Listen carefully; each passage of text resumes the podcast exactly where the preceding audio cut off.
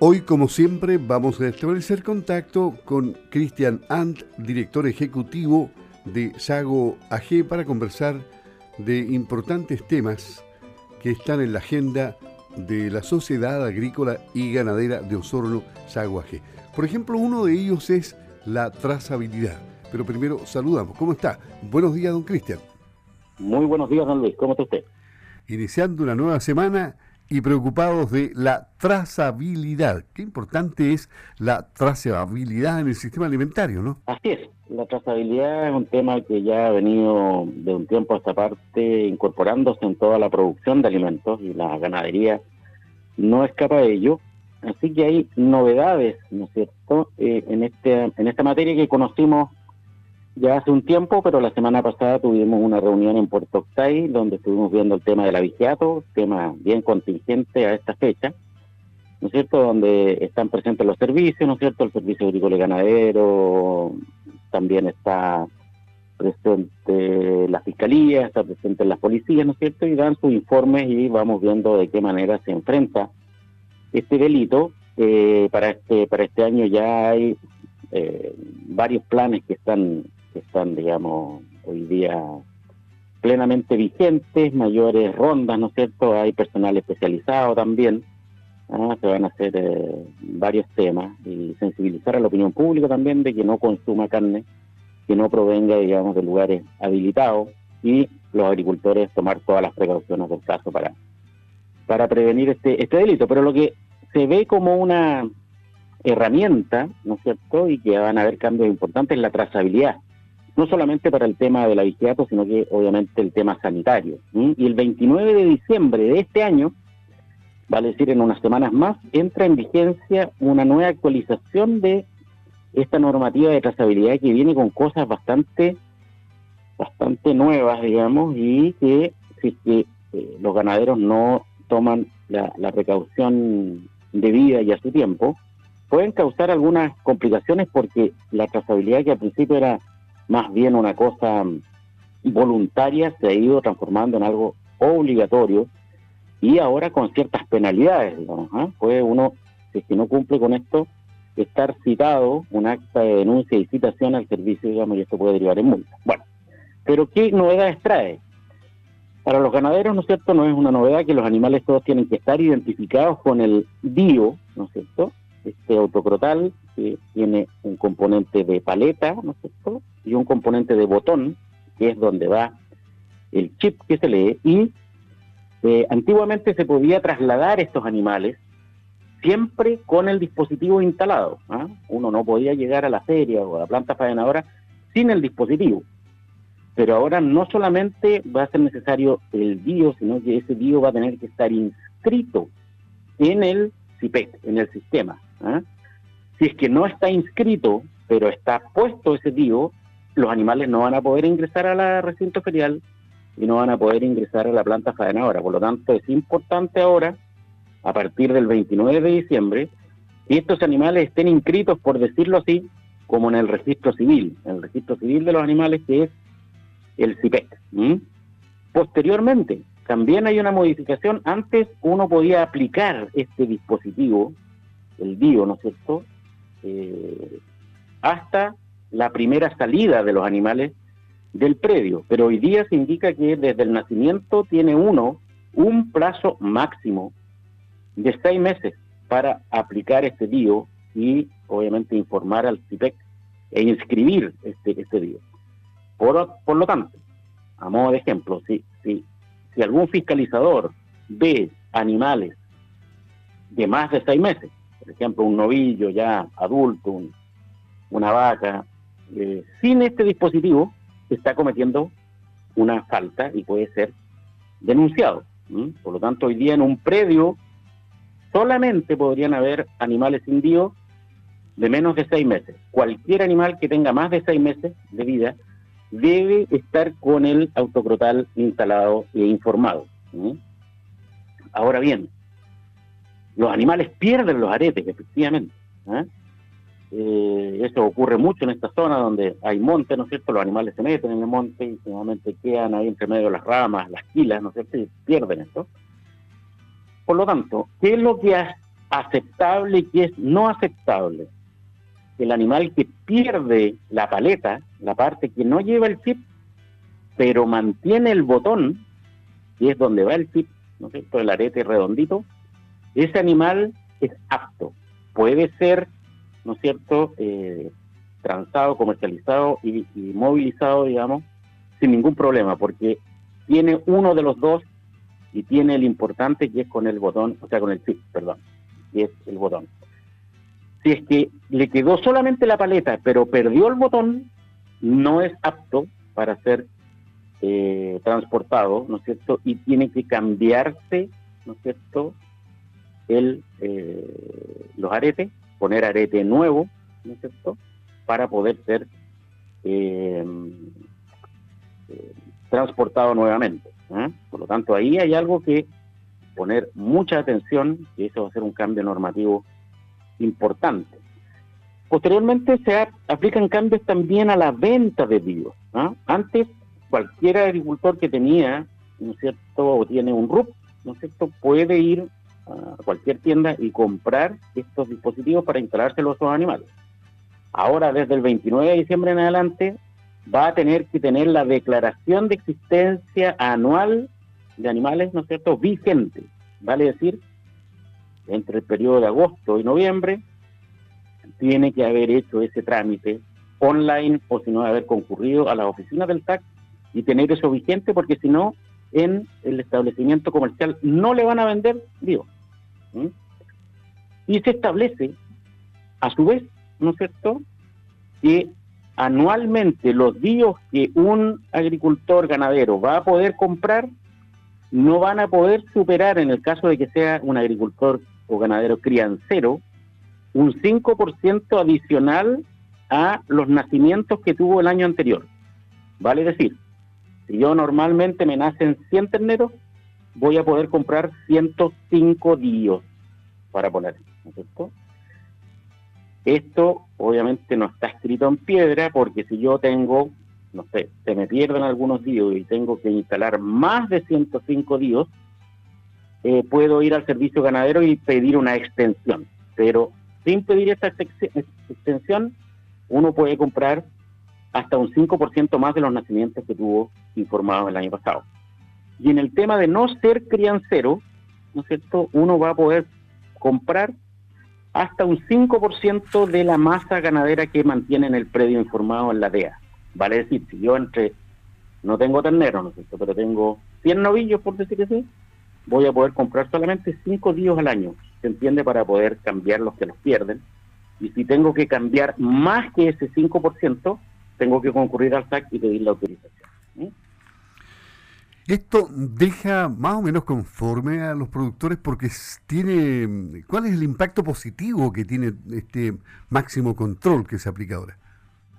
Este máximo control tiene efectivamente, eh, es más demandante por parte de los agricultores y los ganaderos. Tienen que preocuparse más de esto y no llegar a última hora, porque también recordemos que lo que no hacen, no hacen estos cambios de manera electrónica, ¿ah? eh, tienen que antes que puedan movilizar los animales necesitan 10 días desde que se entrega el formulario con la aplicación de los DIO hasta que se pueden mover los animales, porque no está actualizado. Cuando es a través de online, sí. Por lo tanto, vienen una serie de requisitos que van a complicar, sin duda, algunos ganaderos, pero la cosa va transitando hacia allá, en el sentido de que eh, existían muchos errores en el pasado cuando tiene uno que verificar para hacer un movimiento animal el número que tiene.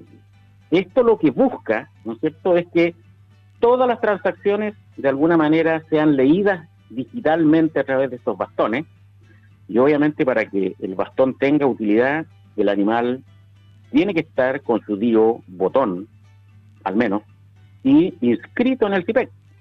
Si no, pasa que algunos le equivocan el número, ¿no es cierto? Y mueven un animal de un predio que no es el suyo y descuadran a ese productor y le generan después un problema con su inventario de ganado. Lo que busca esto es disminuir ese problema ya que hace mucho tiempo ya que no se pueden vender los bios visuales, ya la mayoría de la masa tiene bios eh, electrónicos y se pueden medir, se pueden leer. Por lo tanto, lo que busca esto es efectivamente eh, eh, agilizar la lectura y prevenir los errores.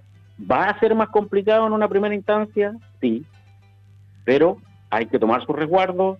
Si hay dudas, si hay dudas, nosotros como Sociedad Agrícola y Ganadera estamos muy disponibles para atender cualquier duda que tenga cualquier agricultor y también el servicio, sin lugar a dudas.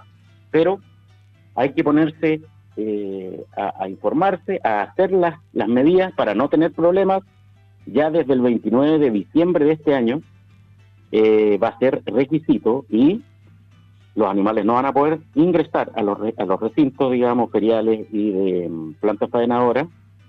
Eh, por lo tanto, hay que efectivamente hacerse cargo de esto rápidamente y si hay dudas, tenemos toda la disposición de poder corregirlas formulario movimiento animal. Las personas que vayan a carabineros o al SAC a pedir su formulario, si es que no tiene la declaración de existencia anual, no le van a entregar formulario. Por lo tanto, este trámite, que lo pueden hacer online o lo pueden hacer vía el servicio, eh, concurrir al servicio, eh, tienen que hacerlo, si no, después del 29 de diciembre no van a poder eh, conseguir los FMA. Y recordar por último que no solamente los bovinos se, portan con formulario de movimiento animal. También los ovinos y los porcinos. La diferencia es que estos no necesitan tener aretes eh, para ser transportados, pero sí tienen que contar con su formulario de movimiento animal para hacer la, el transporte. Así que estas son novedades que ya, ya empiezan a, a, tener costos si es que no se cumplen la normativa. Campo al día, lo deja al día con la información. Estamos conversando con eh, Cristian An, director ejecutivo de Saguaje. Algo sobre la regularización de derechos de agua. Vi que hubo remates eh, que se anunciaron por Sago también, ¿no? Eh, este, tema tiene bastante movimiento. Así es. efectivamente, este año en abril tuvimos un cambio en el Código de Aguas después de prácticamente 15 años de discusión, en el cual entran ya en vigencia ciertos estas normativas que implican que las personas que tienen derechos de agua, pero no los están utilizando, ¿no es cierto? Y a su vez, las patentes que tienen que pagar por el no uso de esta agua, eh, no las han pagado, efectivamente estos derechos de agua salen a remate y lo que corresponde a las cuencas de, del Rahue y Maullín, eh, que son las que predominantemente están acá en la zona de los agricultores Sago, ¿no es cierto?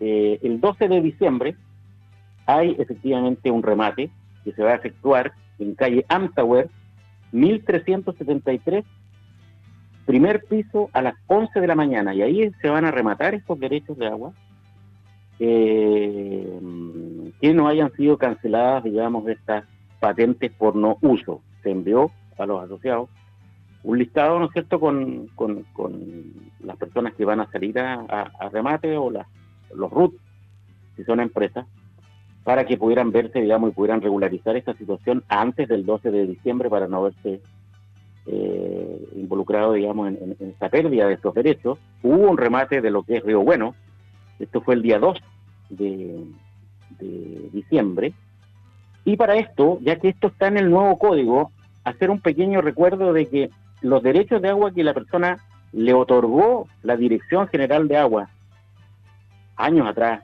años 85, 90, 95, 2000, tienen que estar inscritos en el conservador de bienes raíces. Si no están inscritos en el conservador de bienes raíces, hay posibilidad de que se pierdan.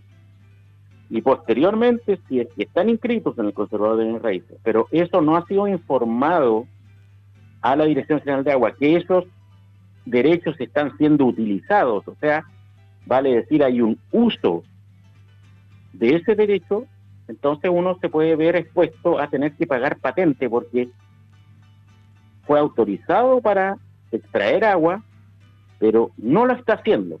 Y como no lo está haciendo, tiene que pagar una patente que se llama por no uso.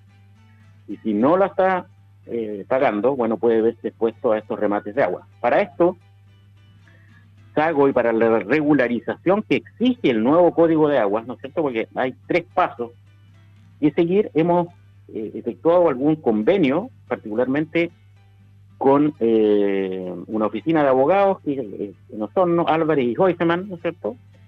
Suscribimos un convenio como ellos para que los socios de Sago puedan tener una atención preferencial, con precios preferenciales, para poder resolver todos sus inquietudes con respecto al tema normativo, al tema de agua, ¿no es cierto? Regularizaciones, ¿no es cierto? Así que cualquier persona que tiene eh, o cree que tiene algún problema con sus derechos de agua o con alguna regularización, puede efectivamente eh, asistir a las oficinas de SAGO y nosotros podemos, digamos, orientarlo de qué manera puede resolver esta situación. Porque recordemos que el código, el 2021, este es el 2022, perdón, fue eh, aprobado y hay un plazo para regularizar todo esto hasta abril del 2023.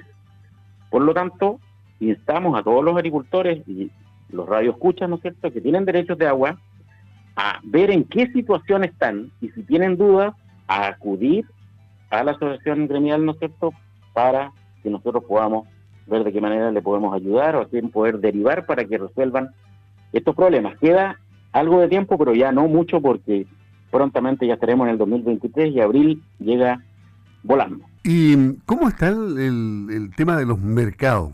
¿Todavía muy volátiles o hay cambios positivos en ellos? Hay algunos cambios que han sido positivos siempre seguimos el mercado de los fertilizantes, particularmente el de la urea, y estamos viendo que, como lo habíamos dicho en ediciones anteriores de, Campo al Día, viene bajando el, el, precio de este importante fertilizante. En algún minuto había estado por los 500 dólares, después volvió a subir porque aumentaron las tensiones que habían entre Rusia y Ucrania, pero hoy día hemos vuelto a ver precios que están por bajo los 500 dólares para diciembre, para enero, y alrededor de los 500 dólares para los futuros de febrero. Por lo tanto, el precio del dólar, cuando uno ve el indicador dólar, viene debilitándose. El dólar también a nivel nacional ha ido bajando. Ha ido bajando el precio de la uria, por lo tanto aquí hay una señal de decirle a, los importadores, qué sé yo, que hay un espacio también para que se vaya corrigiendo a la baja, digamos, este importante fertilizante y se ve que, por lo menos la trayectoria es que estos precios deberán bajar. Con respecto a lo que vendemos los ganaderos, eh, Remate Fonterra, el último tuvo un aumento del 2,4%, ¿no es cierto? Por lo tanto, habíamos tenido aquí harta volatilidad porque han habido meses que ha bajado un poco el precio, otros meses que ha subido. Nuevamente veníamos de un mes de, de noviembre donde habíamos tenido una tendencia un poquito a la baja, ahora parte diciembre con una tendencia al alza que es bastante positiva. La carne en el Mercosur subió un poco a 3,37 dólares por kilo carcasa o kilo canal. Eh, se ha recuperado un poco, pero, pero aquí hay una voz de alerta porque China, que es el principal destino de las exportaciones y que regula mucho el precio del Mercosur, está eh, cerrando sus ciudades, abriendo, cerrando, está con una situación con el COVID muy complicada el año, la semana pasada llegó al pic de contagio inédito, digamos, en, China. Por lo tanto, esto tiene los precios de la, de, la carne eh, más bien a la baja. Se ha notado efectivamente en los últimos meses acá, el precio ha ido bajando, digamos. En las ferias lo hemos podido percibir. Por lo tanto, aquí está medio complicado, pero se insta y veremos, digamos, si China logra resolver sus problemas, ¿no es cierto? Esto podría nuevamente volver a recuperar, digamos, los precios en la carne. Y por último, los granos han, han mostrado posteriormente a una, a una baja que tuvieron después ya de normalizada esta guerra que, está sufriendo Ucrania y, Rusia, eh, volvieron a subir después un poco y hoy día hemos visto que vuelven a bajar un poco, viendo los mercados en la mañana, el trigo un poco a la baja, el maíz igual y la avena se pegó una fuerte corrección un poco a la baja. Así que eso sería un poco la mirada general de los mercados que tenemos hasta el momento. También, al finalizar, la Sociedad Agrícola y Ganadera de Osorno realizará un acto a las 18.45 donde se entregará un cheque al cuerpo de bomberos de la ciudad por la gran colaboración efectuada en el marco de la FISUR. Este es un aporte de la Sociedad Agrícola y Ganadera de Osorno. Así es, importante aporte y fruto de, toda la gente con gran entusiasmo participó en FISUR y pudo ver, digamos, esta feria tan tradicional. Se lo merece, bombero. ¿eh? Muchas gracias, don Cristian. Buenos días. Buenos días y buena semana. Ok, Dios.